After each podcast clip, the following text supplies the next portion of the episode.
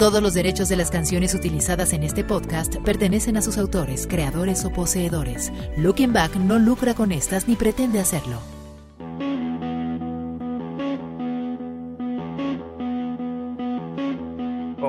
¿Qué tal? Yo soy John Zavala y traigo para ti algo de lo ocurrido en la semana en el mundo de la cultura pop. Ya lo sabes, como cada viernes, en esto que se llama el podcast de Looking Back. Este es el podcast 112 correspondiente al 11 de junio de 2021 y aquí arrancamos.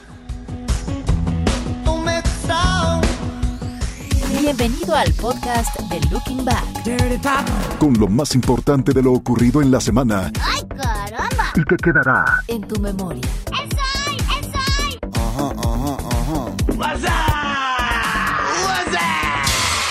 Barbie cambia su estilo de vida y se vuelve más sustentable. La empresa de juguetes estadounidense líder en el mundo, Mattel, anunció su primera línea de muñecas de moda fabricadas con plástico reciclado de origen oceánico. De acuerdo con un comunicado de Mattel, este lanzamiento es parte del objetivo de la empresa por alcanzar el 100% de materiales plásticos reciclados, reciclables o de base biológica en todos sus productos y embalajes para 2030. La colección Barbie Loves the Ocean incluye tres muñecas cuyos cuerpos están fabricados con un 90% de piezas de plástico reciclado de los océanos.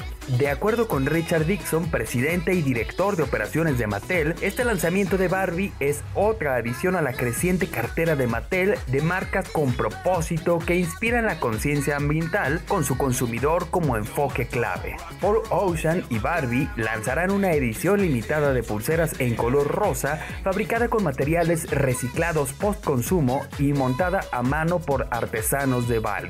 Por cada pulsera vendida, Ford Ocean retirará una libra, es decir, medio kilo de basura de los océanos, ríos y costas y contribuirá con materiales educativos para inspirar y capacitar a la próxima generación. Luego de que Sergio Mayer Bretón fracasara en su intento de reelegirse como diputado, ahora se dedicará de lleno a su nuevo show erótico. El actor de Solo para Mujeres perdió las elecciones contra Diana Teresa Lara, mujer representante por la coalición PAN-PRI-PRD en la alcaldía Álvaro Obregón y Magdalena Contreras. Sin embargo, esto no lo desanimará para su más reciente proyecto 7, un espectáculo de sensualidad y acrobacias que hace alusión a los siete pecados capitales. Para este show, el político contará con un repertorio de estrellas conformado por Kalimba, Apio Quijano, Samo, Patti Manterola, Lisette, Isabela Camil, Adrián Cue y Vince Miranda. Sin embargo, Sergio desmintió que Alejandra Guzmán haya desairado el proyecto por haber apoyado a Frida Sofía en su denuncia de abuso sexual contra Enrique Guzmán. Como la ven con el señor Mayer que ahora vuelve a la producción de shows eróticos. Y ya que hablamos de que a Mayer no le fue bien en las urnas, veamos qué tal estuvo la respuesta para otros famosos que incursionan en la política. política.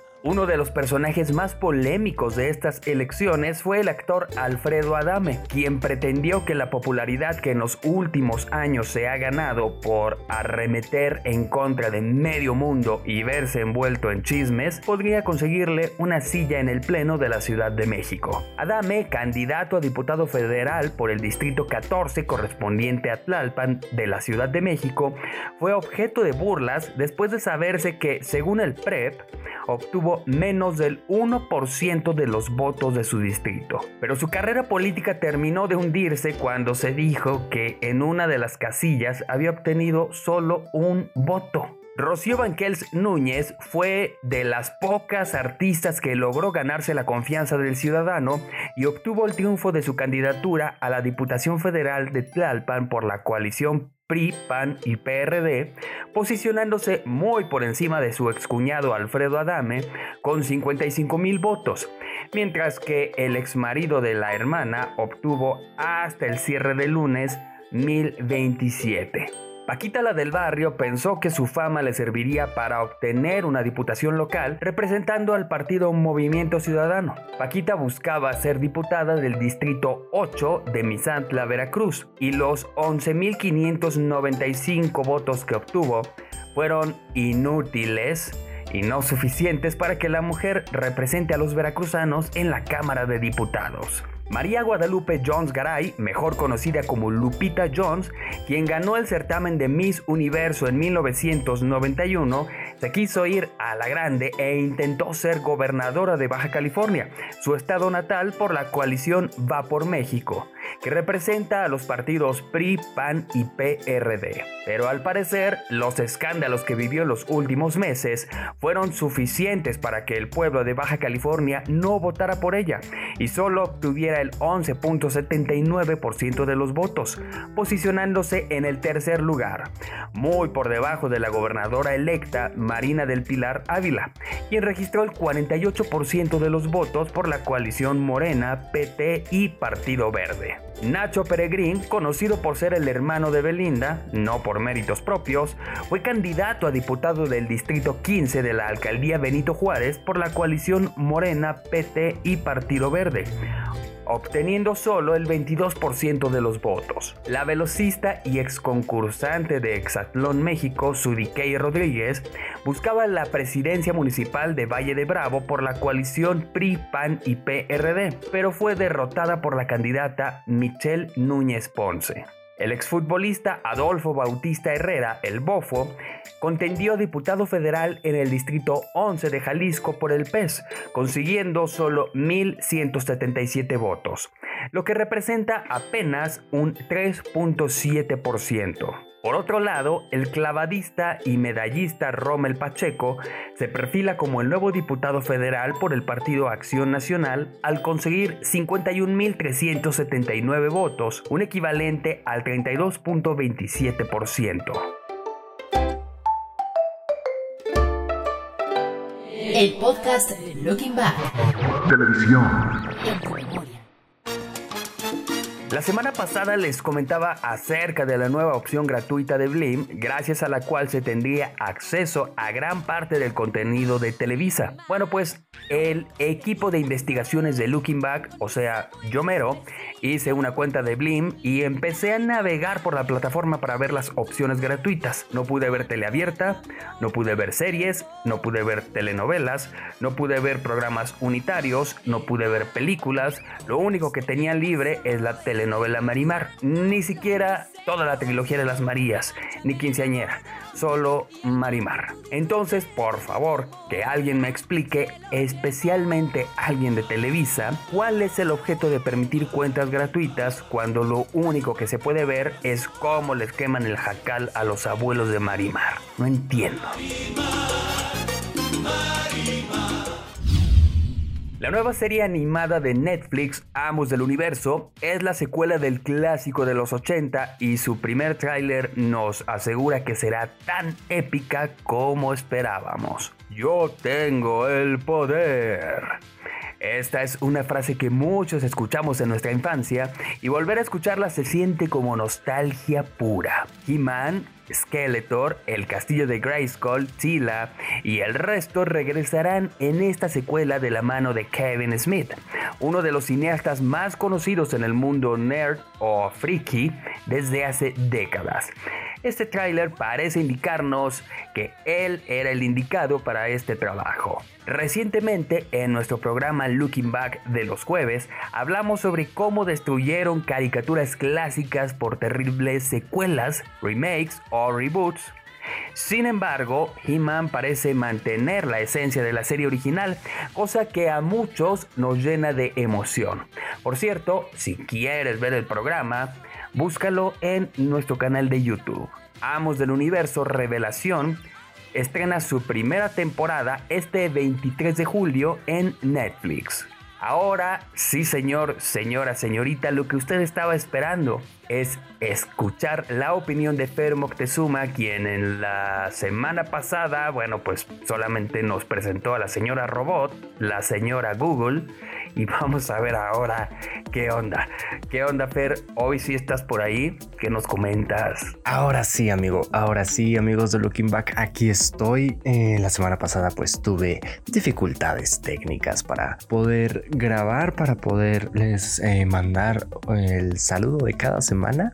Eh, pero pues aquí estoy. Aquí estoy ya muy contento de poder pasar a saludarlos. y por supuesto pues dar mi opinión respecto a este podcast, bueno, a los temas que tocó John en este podcast, que bueno, me voy a limitar a opinar de Barbie, de Blim y de He-Man, porque quienes me siguen en redes sociales, especialmente tú, John, eh, saben que pues, si, me pongo a opinar aquí de las candidaturas, de las elecciones, de temas políticos, mira, se va a hacer, eh, se va a extender este podcast increíblemente. Entonces me voy a limitar solo a los temas, eh, pues más eh, ah, looking back, porque si no, aquí no acabamos, amigo. Así es que me parece una excelente idea y una excelente iniciativa por parte de Mattel. Estén destinando y que tengan estas eh, ideas para pues incentivar el consumo responsable. Eh, ningún consumo es completamente responsable, pero por lo menos es, es un intento, ¿no? Eh, esto de recoger media, perdón, una libra de los océanos, bueno, debería ser más eh, sobre todo con los recursos que tiene Mattel.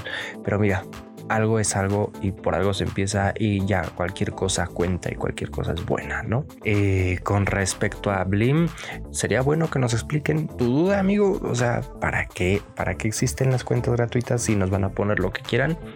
Digo, para eso pues mejor se paga, ¿no? Y confío, confío en Netflix, confío en que nos vayan a dar una buena entrega de He-Man y que pues que no decepcione que no decepcione porque tiene la vara muy alta, tiene, hay expectativas muy grandes eh, puestas en ella, así es que ojalá que no decepcione. Y mira, ya, nada más por sacarme la espinita en torno a las candidaturas políticas. Por eso estamos como estamos, amigo. Por eso, porque no tomamos en serio lo que deberíamos tomar en serio, porque nos dieron candidatos de tres pesos para elecciones de tres pesos que contendieron contra eh, oponentes de tres pesos y pues tenemos una política de tres pesos. Si, si quieren conocer mi opinión más, a, más a fondo, eh, pues me pueden seguir en redes sociales, pueden leerme en otros lados. Siempre he dicho que para mí Looking Back es un espacio para zafarme de todo lo que hago y consumo y escribo y digo en la semana. Así es que bueno, yo por mi parte eso eh, sería todo por hoy. Yo les dejo un enorme, enorme abrazo. Cuídense mucho, por favor. Vacúnense, vacúnense apenas puedan. Lavado de manos, cubrebocas, caretas, sana distancia, ya lo saben. Háganse la prueba si es necesario. Eh, y pues nada, por favor, síganse cuidando, pórtense bien, ya falta menos. Les dejo un abrazo y por favor no dejen de visitar lookingback.com.mx y no dejen de seguirnos en Twitter, en, bueno, en las redes sociales en general. Estamos como Looking Back o Looking Back 1995 y a mí me encuentran en todos lados como Per Moctezuma O. Les dejo un abrazo, cuídense. Bueno, muchísimas gracias. Visítanos en lookingback.com.mx. Síguenos en nuestras redes sociales, Facebook, Looking Back. Twitter e Instagram. Looking Back 1995. Fósiles. Anúnciate en Looking Back. Haz que tu marca llegue a más de 10.000 personas todos los días. Página, podcast, redes sociales y próximamente mucho más. Escríbenos a info arroba